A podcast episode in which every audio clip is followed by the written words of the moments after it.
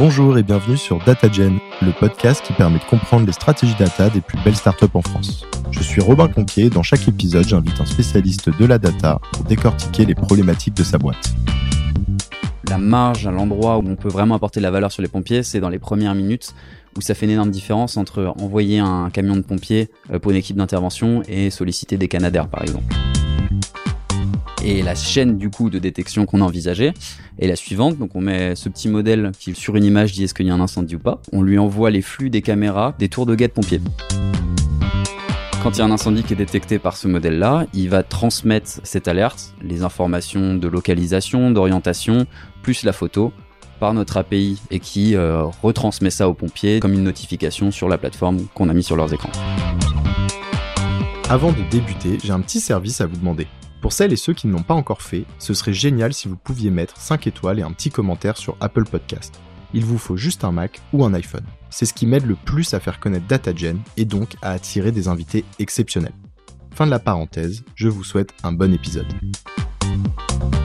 Aujourd'hui, je reçois François Guillaume, alias FG, pour échanger sur un projet qui a été accéléré par l'association Data for Good pour celles et ceux qui connaissent pas Data for Good, vous pouvez aller écouter l'épisode 17. On a lancé une petite collaboration avec l'association pour mettre en avant sur le podcast des projets à impact.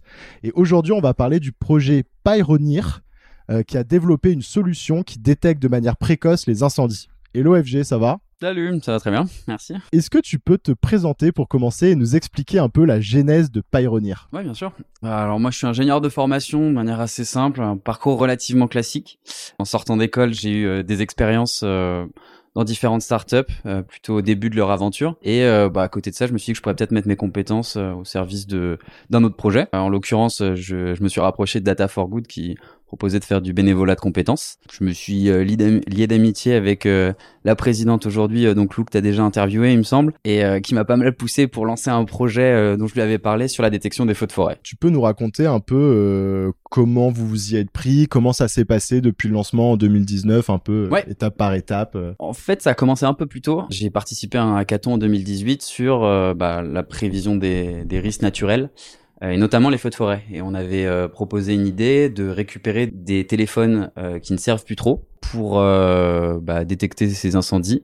Le souci, c'est que bah, l'idée était très sympa, mais bon, il y avait quelques petites complexités techniques dans le recyclage, que ça soit sur la partie logicielle ou matérielle des téléphones. Et donc on a on a itéré un peu là-dessus. Donc j'ai fait un petit modèle pour pouvoir détecter les incendies, juste la partie logicielle pitché ça la saison 6 de Data for Good, qui nous a permis de récupérer beaucoup de bénévoles et de rencontrer les personnes qui partagent aujourd'hui la responsabilité légale de l'assaut avec moi et qui, qui m'accompagnent dans ce projet-là. Tu peux nous expliquer ouais, comment ça fonctionne un petit peu, euh, qui sont peut-être euh, les utilisateurs, euh, quel est le, quel est le flow aussi un peu de, du coup de, de data s'il y en a. Enfin, Ouais, bien sûr. Alors les premières critiques qu'on a eues au tout début du projet, il y en a, elles sont doubles. La première, c'est pourquoi est-ce que vous n'utilisez pas les données satellites? Euh, donc ça c'est quelque chose qu'on a découvert en creusant un peu, mais hum, les flux satellites qui peuvent nous intéresser sont généralement différés d'une quinzaine de minutes pour des raisons de défense, parfois pour des raisons juste d'accès euh, euh, au flux. Et donc ça marchait pas trop parce que nous on veut faire de la détection précoce. La marge à l'endroit où on peut vraiment apporter de la valeur sur les pompiers, c'est dans les premières minutes où ça fait une énorme différence entre envoyer un camion de pompiers pour une équipe d'intervention et solliciter des canadaires par exemple. C'est dans ces premières minutes qu'il faut qu'on se place et en creusant ça, donc on a fait pas mal d'entretiens utilisateurs euh, avec ces pompiers-là. Ça nous a permis de cibler toute la chaîne de détection de leur côté. Dans la plupart des départements, enfin à part la région parisienne qui est un peu particulière, il y a un organe qui coordonne de manière opérationnelle toutes les actions des pompiers sur le département. On a ciblé le fait que bah, c'est eux nos utilisateurs de ce système-là. Euh, les pompiers n'ont pas nécessairement leur téléphone ou les moyens qu'on peut imaginer comme fréquents sur leur lieu de travail. Euh, quand ils sont en intervention.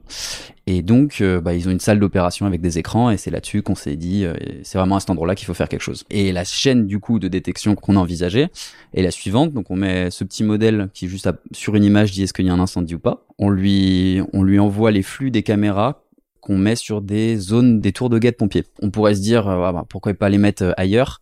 Il nous faut un, comme c'est vraiment sur de la vision, pour avoir le maximum en termes de champ de vision et de surveillance, il faut qu'on prenne des points surélevés.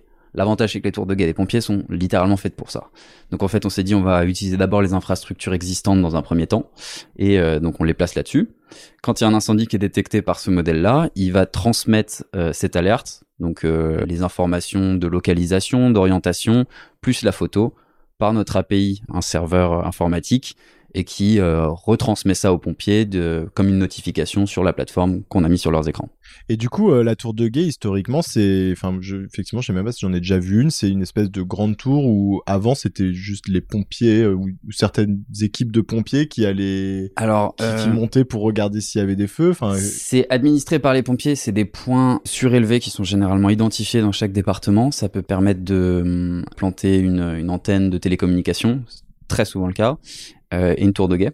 Sur cette tour de guet, généralement, c'est des saisonniers, donc c'est pas des pompiers à proprement parler, c'est des personnes qui sont contractées par les pompiers pour venir faire de la surveillance, et ça leur permet, par exemple, de confirmer une alerte qu'ils ont pu avoir au téléphone par euh, le citoyen lambda qui est passé à côté, qui a vu un panache de fumée, s'assurer que c'est pas un barbecue ou, autre chose, et ils sortent leurs jumelles, dire qu'effectivement il y a quelque chose ou pas. Ok, donc maintenant c'est des petites caméras qui sont posées sur ces tours de guet, euh, qui euh, détectent via là un algorithme dont on peut parler euh, juste après s'il y a un feu ou pas, et qui envoie cette information via une API directement à l'équipe de pompiers dont tu parlais, qui elle est capable après bah, de réagir et d'envoyer les équipes au bon endroit. Et je sais qu'une des premières euh, expériences que vous avez euh, mis en place, enfin des premiers tests euh, pour vraiment confronter la solution, c'était une, phase que vous avez eue en, Ardèche.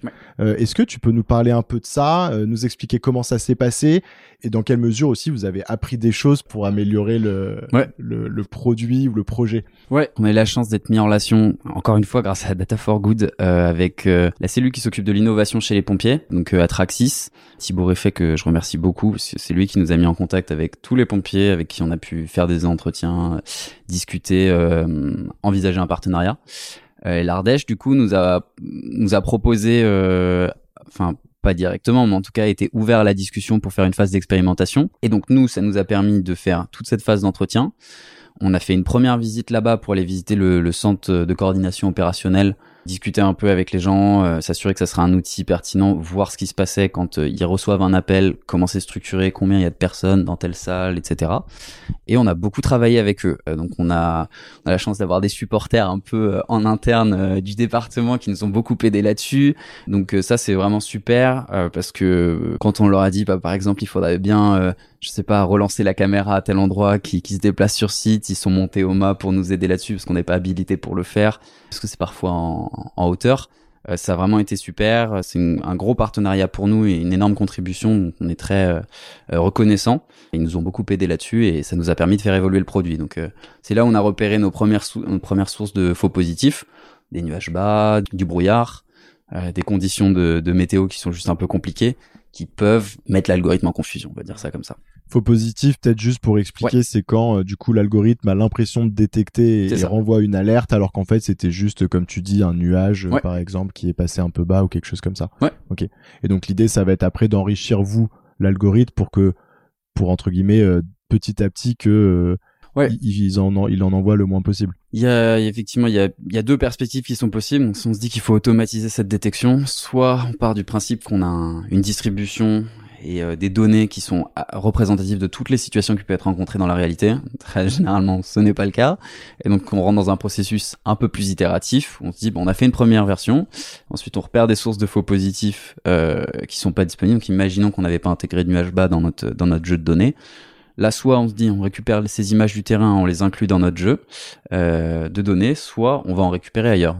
Tout bêtement, euh, une approche assez naïve, ça pourrait être dire on récupère sur Google Images plein de photos de forêts où il y a des, des nuages bas et on les rentre dedans et ça permet d'améliorer euh, cette détection. Et du coup, depuis ce test en, en Ardèche, euh, là, vous en êtes où à peu près euh, Est-ce que vous avez fait d'autres tests? Est-ce que l'objectif c'est de trouver plus du coup de, de régions justement qui, qui ont besoin d'aide sur ces sujets qui vont être des supports? L'Ardèche, ça date, ça remonte à 2021. Donc on a fait ça durant l'été. Ça, ça nous a permis d'avoir d'autres contacts. Cet été, on a on a installé ça sur un site dans le secteur privé en Gironde qui nous a permis de tester notre deuxième prototype avec la, notre mise à jour de caméra. Et euh, là, on est en discussion pour euh, la Charente-Maritime et euh, peut-être pour le dans le Hérault aussi. Donc c'est sympa, ça s'étend.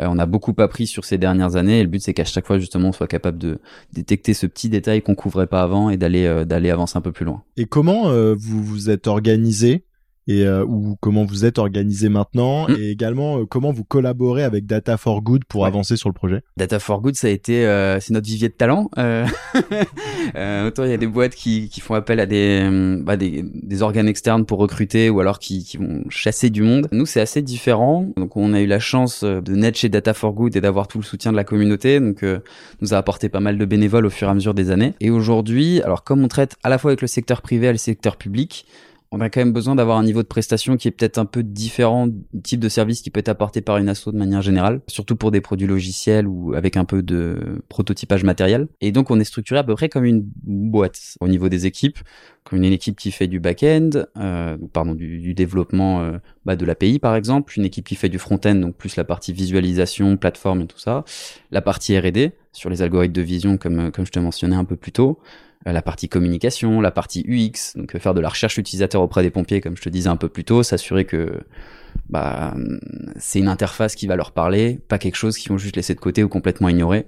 Tous ces éléments-là, ça fait que bah, on, ressemble plus ou moins à une, petite start-up. euh, à la différence qu'on n'est pas payé, qu'on est tous bénévoles. Et quels sont les plus gros challenges que vous avez rencontrés dans le cadre de ce projet? Il y en a deux que beaucoup de startups et de manufacturers rencontrent cette année, à savoir qu'il y a des pénuries de, en composants électroniques. Ça, ça pose quelques soucis sur nos, notre approvisionnement parfois. Moins touché parce qu'on utilise de l'électronique peu complexe, sens où on a essayé de faire en sorte que le système soit le plus simple et le, plus accessible possible financièrement, pour que ça puisse être envisageable de mettre ça dans un pays en voie de développement ou des communes qui ont peut-être moins de, moins de budget pour ce genre de sujet.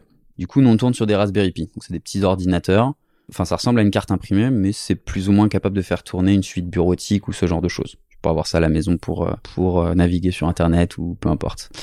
Il y a eu quelques ruptures de stock.